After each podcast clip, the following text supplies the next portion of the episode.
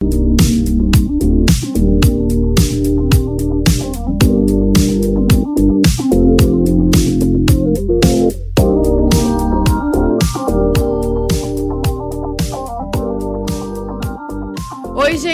gente! Hoje é dia de Fala Rematia e o nosso assunto foi sugestão de uma ouvinte e diz o seguinte: Eu não sei receber um não. Rê, meu nome é Paola, tenho 31 anos e recentemente passei por um término de relacionamento onde me senti abandonada. Mas a verdade é que também não estava feliz. O que me doeu foi receber um não. Como você acha que posso melhorar minha relação com os nãos da vida? Paula, eu acredito que essa, esse seja um cenário que todos nós vivemos em determinados momentos da vida e em várias áreas da vida também. Talvez a dor maior do término do relacionamento esteja atrelado com o afeto que a gente desenvolve, né? Em momentos de relacionamento afetivo, enfim. Mas isso a gente pode relacionar para todas as áreas da vida e perceber a importância da gente sempre lidar, principalmente com dois cenários: o cenário ideal e o cenário cenário real. Por que, eu penso dessa forma e eu acredito que seja a melhor maneira da gente lidar com essas frustrações que os nãos nos convidam, né? A gente fica meio, meio baqueado, assim, no momento que a gente é rejeitado em alguma, algum projeto da vida pessoal ou da vida profissional.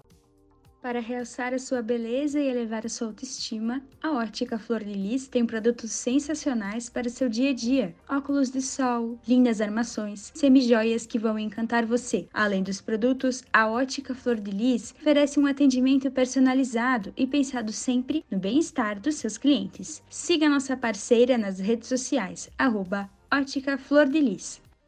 Quando a gente trabalha com os dois cenários de mundo ideal e mundo real, a gente percebe o seguinte: no mundo ideal, é como se nós pudéssemos manter o controle sobre tudo que a gente está fazendo. Ou seja, é a gente conseguir perceber que todas as decisões tomadas vão ser tomadas de acordo com as nossas necessidades, com aquilo que a gente quer de verdade, e consequentemente o resultado vai ser muito com base naquilo que seria o ideal para aquilo acontecer, ou o ideal nas nossas vidas. Só que quando a gente lida com mais pessoas, seja em relacionamentos pessoais ou profissionais, nós precisamos compreender que nem sempre a necessidade necessidade da outra pessoa é como a nossa, que nem sempre a prioridade da pessoa vai ser como a nossa. E aí a gente precisa aprender a lidar com a frustração de não ser unânime as nossas decisões. E para isso acontecer, é muito importante a gente diminuir a nossa expectativa com relação à decisão da outra pessoa, porque às vezes a gente tem total noção de que a gente conhece a mente da pessoa, que a gente acredita que sabe de que forma ela vai decidir, e aí vem uma decisão que nos surpreende de forma negativa, né? Então, quando a gente consegue lidar com o mundo é, real e mundo ideal, fica mais fácil a gente conseguir administrar os nãos que eventualmente vão, vão acontecer. Isso a gente fala de relacionamento pessoal e profissional, porque mais uma pergunta que veio atrelada à, à inspiração da participação da Paola é quando o não tem relação com algo na nossa vida profissional. Então é também dessa forma, a gente entender que toda e qualquer decisão que não tenha controle somente, o nosso controle para aquela decisão ser tomada, vai depender de expectativas expectativas e necessidades das outras pessoas. Se a gente não tiver esse discernimento de compreender que nem tudo aquilo que a gente faz vai agradar todo mundo, nem sempre a nossa forma de ser vai agradar todas as pessoas, fica mais fácil da gente perceber essa rejeição, entre aspas, como algo normal nos processos aonde mais pessoas convivem, aonde mais mentes pensam e decidem. Então, isso é algo assim que eu acredito que a gente precisa ter de forma consciente. Lembrando que no mundo a gente gente vai encontrar pessoas que conseguem decidir de forma mais racional e pessoas que se envolvem mais emocionalmente para suas decisões. As pessoas que se envolvem mais emocionalmente, na hora de decidir alguma coisa, elas sempre levarão mais em conta a experiência que a pessoa terá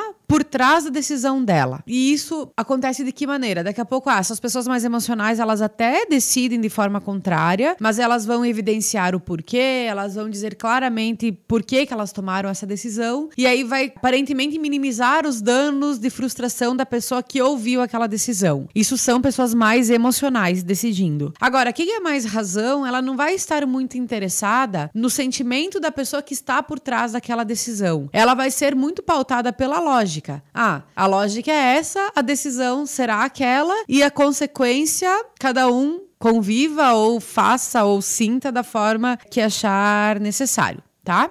Agora vem um processo interessante da gente parar para pensar que é o processo de dor que todo rompimento, toda desconexão, toda, todas essas, essas sensações assim de descontrole também, enfim, eles podem vir a, a gerar nas nossas vidas, né? E para esses momentos de dor, a gente precisa acolher as nossas emoções, administrar elas de uma forma interessante. E a busca pelo autoconhecimento tem que se fazer muito presente nesses processos também, visto que muitas vezes a gente vai se envolver muito pessoalmente com aquele processo todo e às vezes é só aprender a separar um pouquinho mais o que é comigo, o que não é. Por que é que o meu relacionamento terminou? Será que ele já não estava dando sinais e eu estava negando as aparências e evitando as consequências daquilo, sabe? Então, o autoconhecimento ele nos liberta muitas vezes também dessa necessidade de aprovação constante. Eu acho impossível assim a gente conseguir agradar todos e principalmente também acredito não ser possível nós mantermos o domínio das pessoas para com as suas decisões. Cada pessoa tem uma necessidade, cada pessoa quer fazer as coisas do seu jeito e eventualmente para que isso aconteça, ela vai ter que rejeitar um projeto nosso, vai ter que dizer um não em alguma área da vida, e é o processo da pessoa e é o nosso processo e o autoconhecimento nos salva nesse sentido. E a nossa grande dificuldade de aceitar o não é porque a, nós, enquanto seres humanos, a gente busca aprovação, a gente busca que as pessoas gostem da gente, olhem pra gente, mas nem sempre isso vai ser possível, né? Então, assim, por que, que hoje existem muitas pessoas com essa dificuldade ainda mais latente, né? Porque hoje a gente vê muito aprovação e desaprovação. A gente não é que a gente vê, a gente mede muito, entre aspas, aprovação e desaprovação através das redes sociais. Então, assim, ah, se aquela minha foto não tiver tantos likes que eu imagino que deva ter, será que eu sou uma pessoa boa? Será que eu estou bonita? Será que eu estou no padrão? Será que eu estou de acordo? Será que é isso que a sociedade espera de mim? E nesses questionamentos, sempre pensando no que as outras pessoas pensam da gente, a gente esquece de olhar pra gente. Então, esse é um ponto muito que é uma dificuldade dentro do processo de aceitação do não, que é de compreender que a gente não precisa agradar a todos, a gente tem que se agradar num primeiro momento para depois agradar as outras pessoas como consequência. Então, essa é a dificuldade de lidar com o não. Nós somos seres que buscamos aprovação constante e eventualmente a gente está medindo essa aprovação em lugares errados ou deixando de compreender verdadeiramente o que a rejeição quis nos mostrar. Então, isso tudo em términos de relacionamento, em frustração no trabalho, em frustração com amizade amizades, é, com o nosso próprio processo, mesmo que a gente falou no episódio anterior sobre aceitar o processo. Terão momentos nos quais a gente vai não entender o porquê que o nosso processo aconteceu da, dessa forma e a gente vai ter que aceitar com a nossa própria rejeição sobre o nosso próprio processo, sabe? Por isso que a busca sempre por quem a gente é, pela nossa natureza, pela nossa essência, faz sentido da gente compreender tudo isso e principalmente não se corromper a seguir um padrão que não tenha sentido, que não faça sentido sentido nas nossas vidas, tá? Então é um assunto que exige pausa para refletir de forma